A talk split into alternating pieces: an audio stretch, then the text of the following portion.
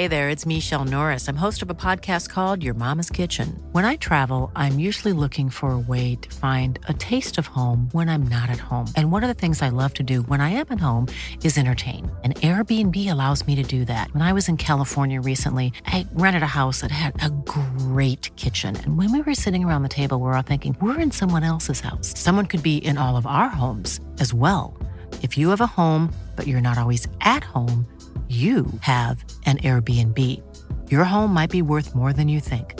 Find out how much at airbnb.com/slash host.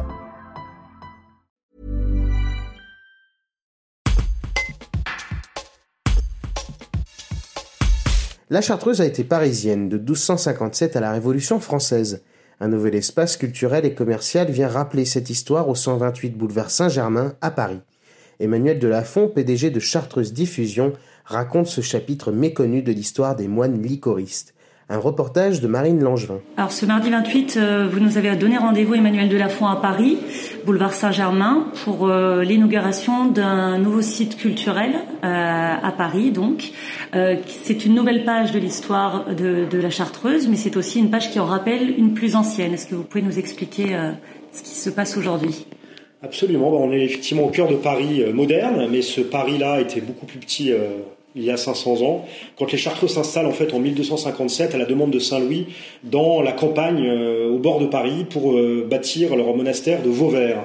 Et ce monastère va durer jusqu'à la Révolution française en 1792 et euh, pendant plus de 500 ans, les Chartreux seront à proximité de cette grande capitale européenne pour à la fois soigner les Parisiens qui en avaient besoin et aussi développer toute une forme d'agriculture d'apothicairerie et d'arboriculture, puisqu'ils avaient euh, la plus grande pépinière d'Europe euh, au sein de leur monastère. Et aujourd'hui, c'est un nouveau site que vous ouvrez, donc à deux pas des Jardins du Luxembourg où se trouvait l'ancien monastère. Qu'est-ce qui va s'y passer dans ce nouveau site parisien? Dans ce nouveau site, on aimerait surtout que les personnes qui, y entrent voient très vite le patrimoine, la culture associée à ce monastère.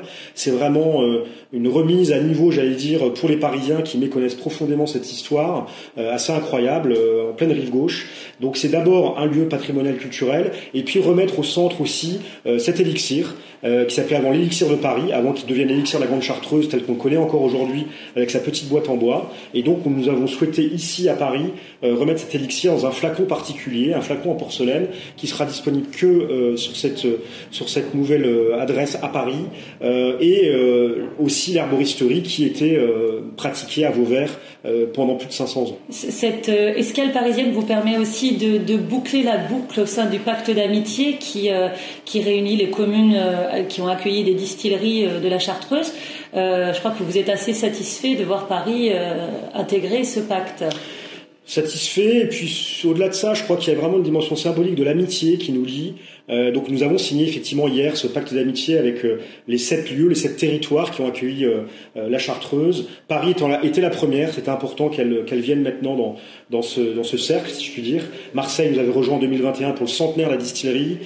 Tarragone il y a quelques années, et puis évidemment les territoires de Chartreuse, que je n'oublie pas, Saint-Pierre-de-Chartreuse, Saint-Laurent-du-Pont, Voiron, et évidemment Entre-Deuilly aujourd'hui qui accueille la distillerie d'Aignoire. et donc c'est vrai que ce pacte d'amitié, on le disait hier, n'a aucune valeur, j'allais dire, réglementaire mais par contre, le sens profond, c'est l'envie d'être ensemble, l'envie de célébrer ces territoires. On a besoin de liens de plus en plus entre les territoires pour affronter les défis qui nous font face. Et Chartreuse, humblement, prend sa part en liant euh, ces territoires européens, du coup, euh, ensemble.